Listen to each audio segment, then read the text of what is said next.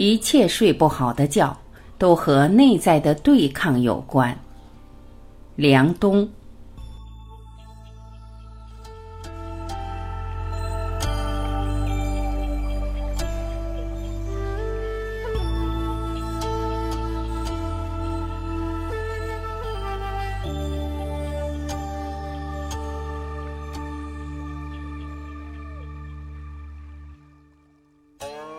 生气是因为格局不够。庄子《逍遥游》中说：“小之不及大之，小年不及大年，昔也知其然也。昭君不知惠树，惠姑不知春秋。”一个早上破土的君子，他是不知道什么叫惠，什么叫树的。每个月的第一天叫树，最后一天叫惠。惠姑就是夏天出生的蝉。一般到秋天就死了，所以说他是不知道春秋的。视角越狭隘，看这个世界和别人就越黑暗。小知不及大知，就是说活在很小的意识雷达范围里的人，是无从知道更宽阔的意识雷达映射下的世界的。比如川普天天指责美国的经济不好，是因为中国人抢了美国人的饭碗。结果，一个从中国前去的、操着流利英文的前英语老师马云，在一个论坛上用简单的几句话，就让美国的媒体大惊失色。他说：“美国在过去三十年总共花了十四万亿美元去打仗，如果你拿这个钱在美国国内投资基建，帮助民众和开发中西部，会带来很大的改变。”巴菲特前些年买了一个美国的铁路公司的股票，看来又要暴涨了。因为川普肯定会在美国发起新一轮的财政扩张政策，推动美国的铁公基、铁路、公路基础设施建设。巴菲特的股票真实的反映出了他的眼界。那为什么别人看不到一个铁路公司的价值，而巴菲特能看到呢？为什么当川普在指责是中国人抢了美国人的工作的时候，马云能看到其实是你们自己打仗打的呢？这就是小知和大知。你的见识来自于你的视角和视野。一个视角狭隘的人很容易看见别人的黑暗，一个视角宽阔的人很容易看见世界无处不在的机会，甚至可以引以为用。别人不了解你这件事情，其实很平常。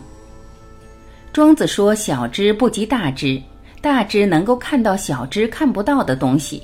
我们都能看到别人对自己的误会，领导不知道自己有多能干，客户不知道我们为他做了多少不容易的功课，员工不理解领导白天做老板，晚上睡地板的辛苦，这些都是常见的小知。”如果你能够看宽一点点，你就会变得不那么容易生气了。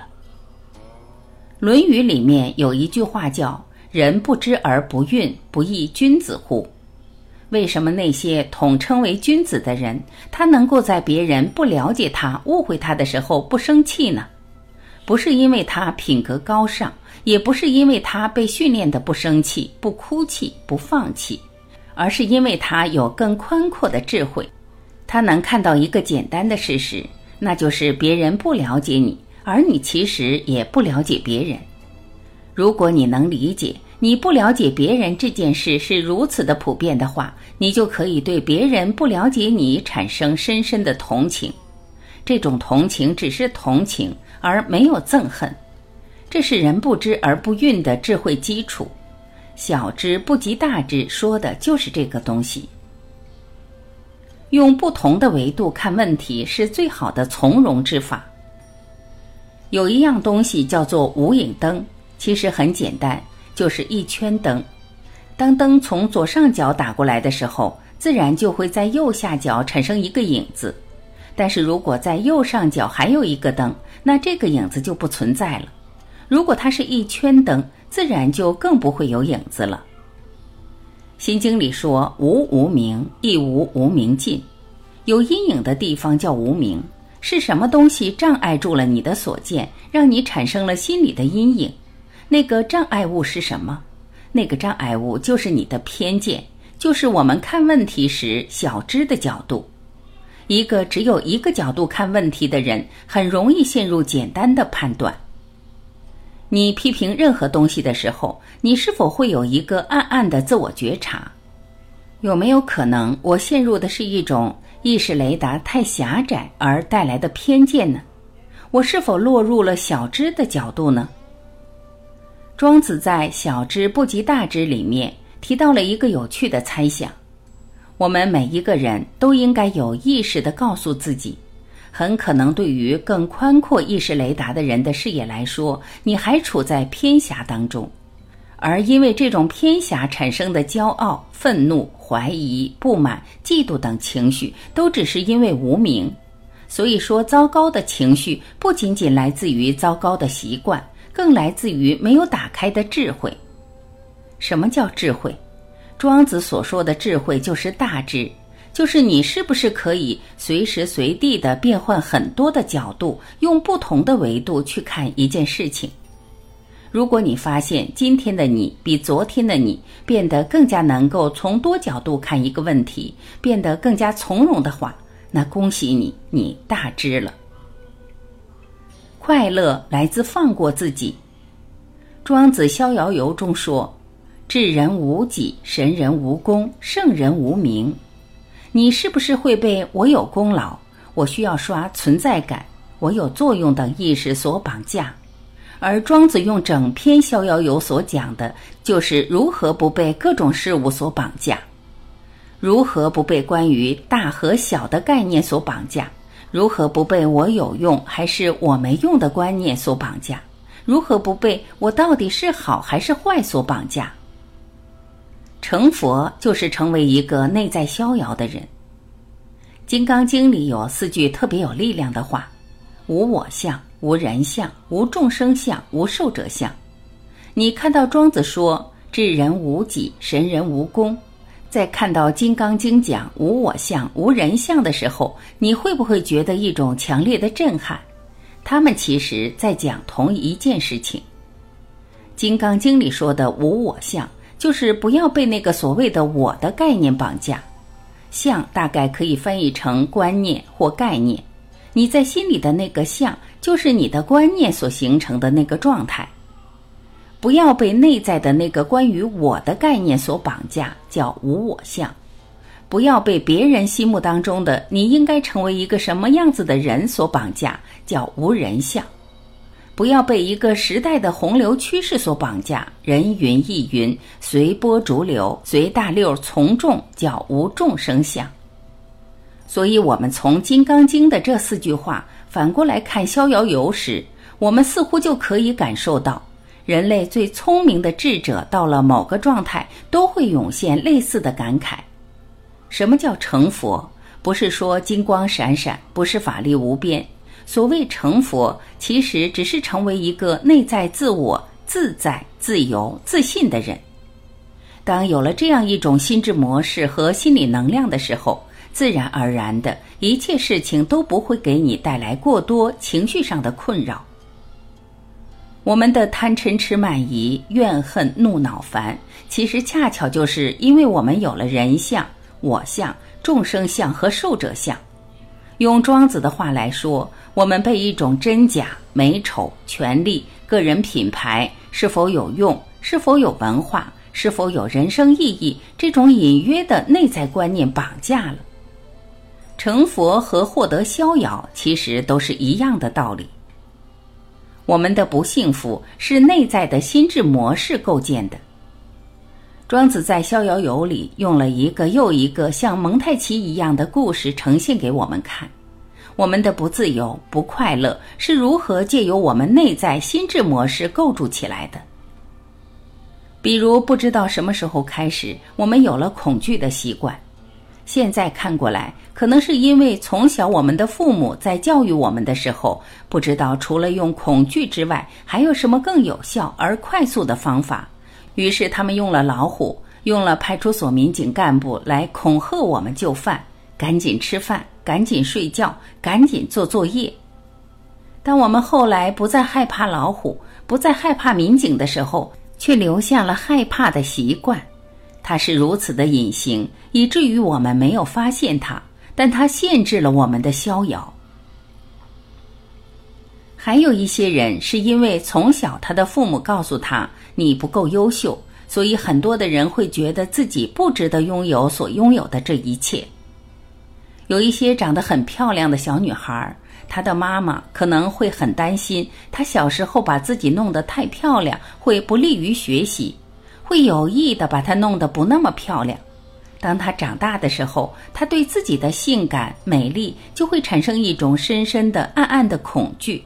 他总是觉得自己不够好，还有一些父母会在孩子很小的时候告诉他们：“我们家很不容易，你读书要珍惜，爸爸妈妈赚钱很困难。”这样的教育虽然能够让小朋友建立起珍惜财富的观念，但同时也让这个孩子在这一辈子都不相信自己可以去拥有财富。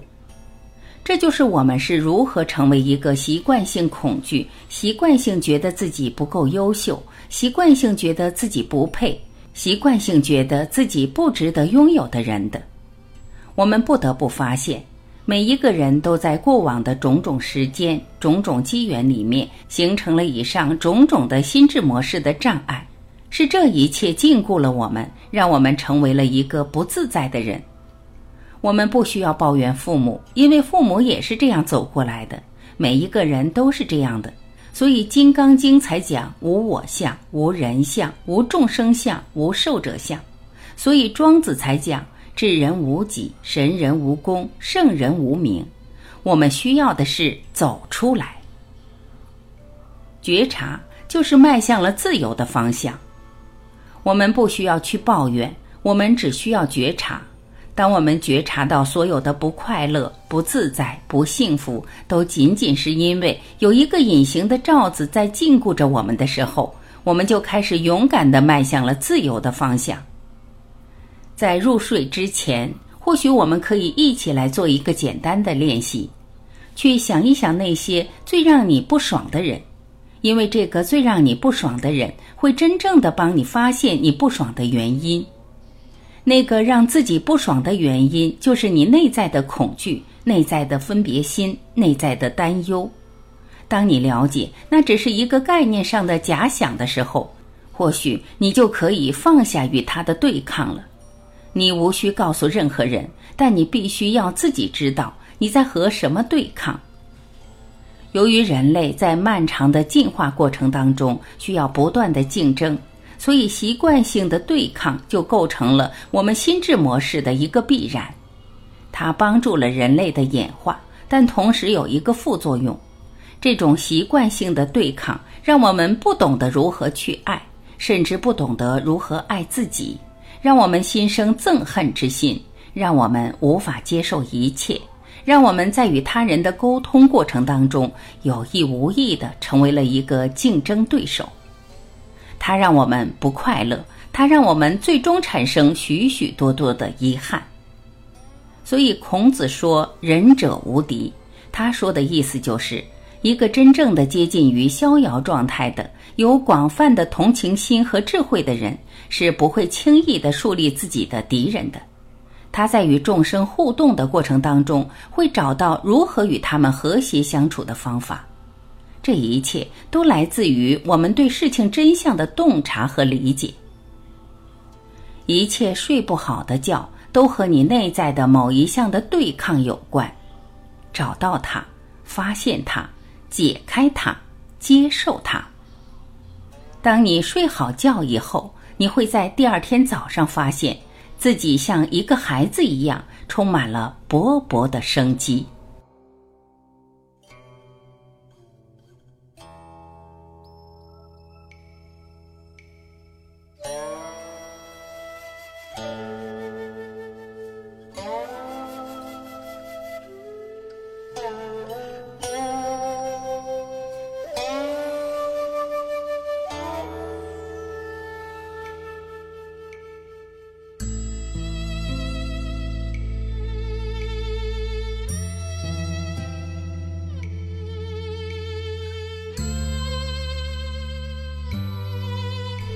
感谢聆听，我是晚琪，我们明天再会。